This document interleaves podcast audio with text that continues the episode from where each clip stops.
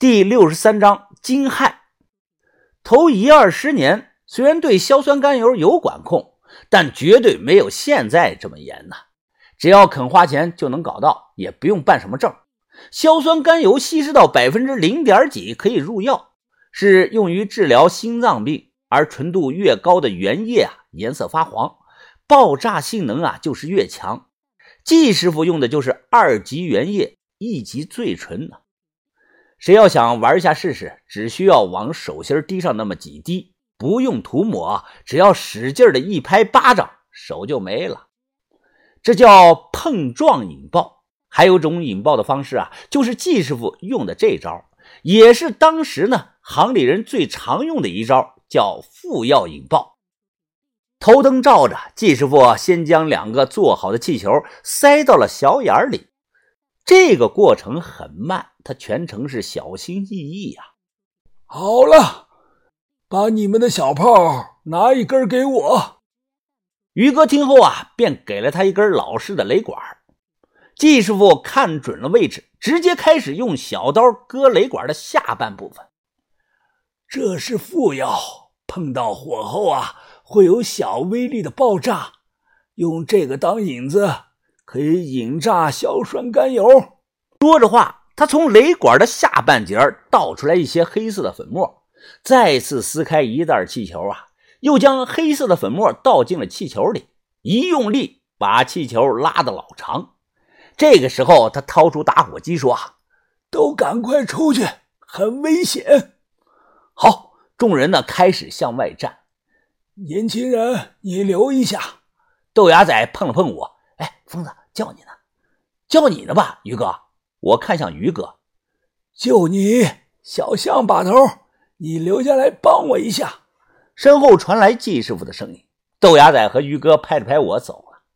短短几分钟过后，本来狭小的空间感觉大了一些，因为就剩下我和他了。季季师傅，你叫我干什么呀？我什么都不会呀。来，抓住这里，听着啊。季师傅冷静的解释的说：“气球本身啊，它是橡胶材质，可燃性好。另外啊，它表面还抹了一层油。你按紧了啊，我要点了。一旦点着后啊，我先出去。等我出去了，你慢慢松开手，再立即出来。明白了吧，小象把头？我算过，时间够的。”不要慌啊！他叫我小象把头，我紧张的听成了小萝卜头，实在是太紧张了。我咽了两口唾沫，点头说好。吧嗒吧嗒，打火机或许是受潮了，前几下没有打着，一连打了十几下才打着啊！火苗靠近气球，慢慢的引着了。我按在墙上不敢动。这个时候啊，能清楚的闻到一股橡胶燃烧的味道。等气球刚点着，季师傅捡起地上的包，转身便向外跑，看都没看我一眼。冷静，别慌。我深呼吸着，不断的告诫自己不能乱。十几秒钟后啊，我听到他大喊：“快点出来！”我立即松手，扒开小门便向外钻呐。快快快，把手给我！钻过去，我和季师傅跑到了墙角，直接蹲下来抱头。瞬间，只听到“砰”的一声啊，动静很大，声音很低沉，像是什么东西被闷着，从内部散架了。火药烧过后的硫磺味，人闻到了，被呛得直咳嗽，大量的灰尘和浓烟飘了出来。我摆手驱散着烟雾，咳嗽的说道。行了吧，要不进去看看吧。先别，等上五六分钟，等跑跑烟，咱们再进。呃，呛死了！你俩完事了？横井下突然钻出来半个头，豆芽仔挥了挥手，咳嗽的说道：“ 哎，你他妈的还真会找地方藏啊！”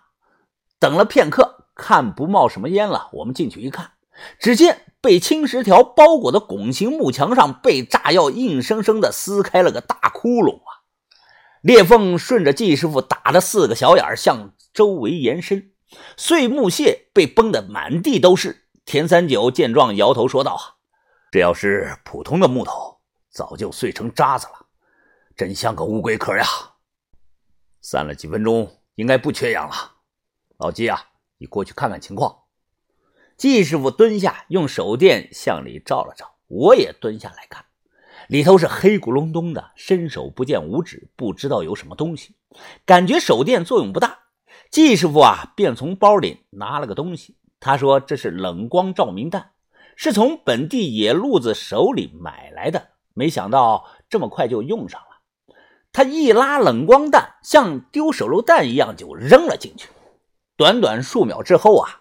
亮如白昼，那一瞬间，我看到了一排的东西呀！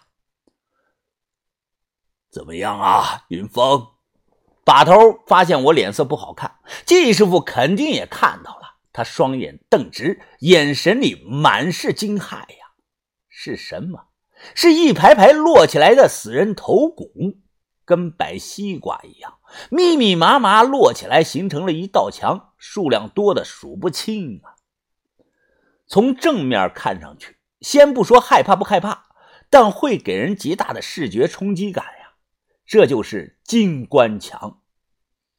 进去看了更是震撼，手电光一寸一寸的移过去，我们发现头骨之间啊用粘土燃着，被人码放的是整整齐齐。呀！黑暗中，身后的小轩突然尖叫出声，我忙问怎么了。看向小轩手指的地方，原来是一窝灶马爬来爬去。灶马虫把骷髅头当成窝了，从嘴里钻出来，从眼眶里爬下去，一窝大概有十几只。这不是个例啊！再仔细的一看，我们发现好多骷髅头里啊都住了灶马，只是没往外爬，离近点儿，拿手电顺着窟窿的眼眶照进去就能看到。小轩干呕地说：“太恶心了，这里怎么会有这么恶心的东西呢？”我说：“你别看了，说不定啊还住着别的东西呢，看了更恶心。”这个时候，田三九突然咦了一声，他转头问道：“王把头，你是不是也见过类似的这种墙啊？”把头脸色不太好看，他想了想说：“没错呀，早年间我在……”墨脱色拉的鸟葬场周围见过，不过呀，稍微有些区别。那里的金关墙每个都有单独的壁龛，不像这里都用白泥粘在一起了。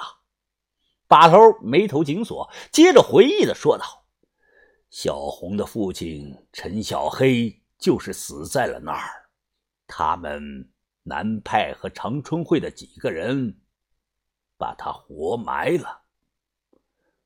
你说的是小红，是行里的一颗痣吧？田三九问道。把头点了点头。把头，红姐她听到突然讨论起红姐，我张了张嘴，欲言又止。先别说了，都是陈年往事了。我们先集中精力迈过眼前这关。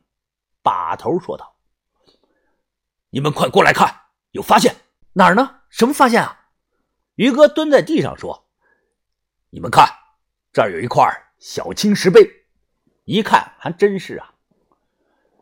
这块石条状的长度啊，大概有二十公分左右。于哥用袖子擦了擦灰，能隐约的看到有一排刀刻留下的小字，不是小篆。把头看了一眼，就断定是大篆。笔画比较简单，十几个字，有的字看模样就是重复了。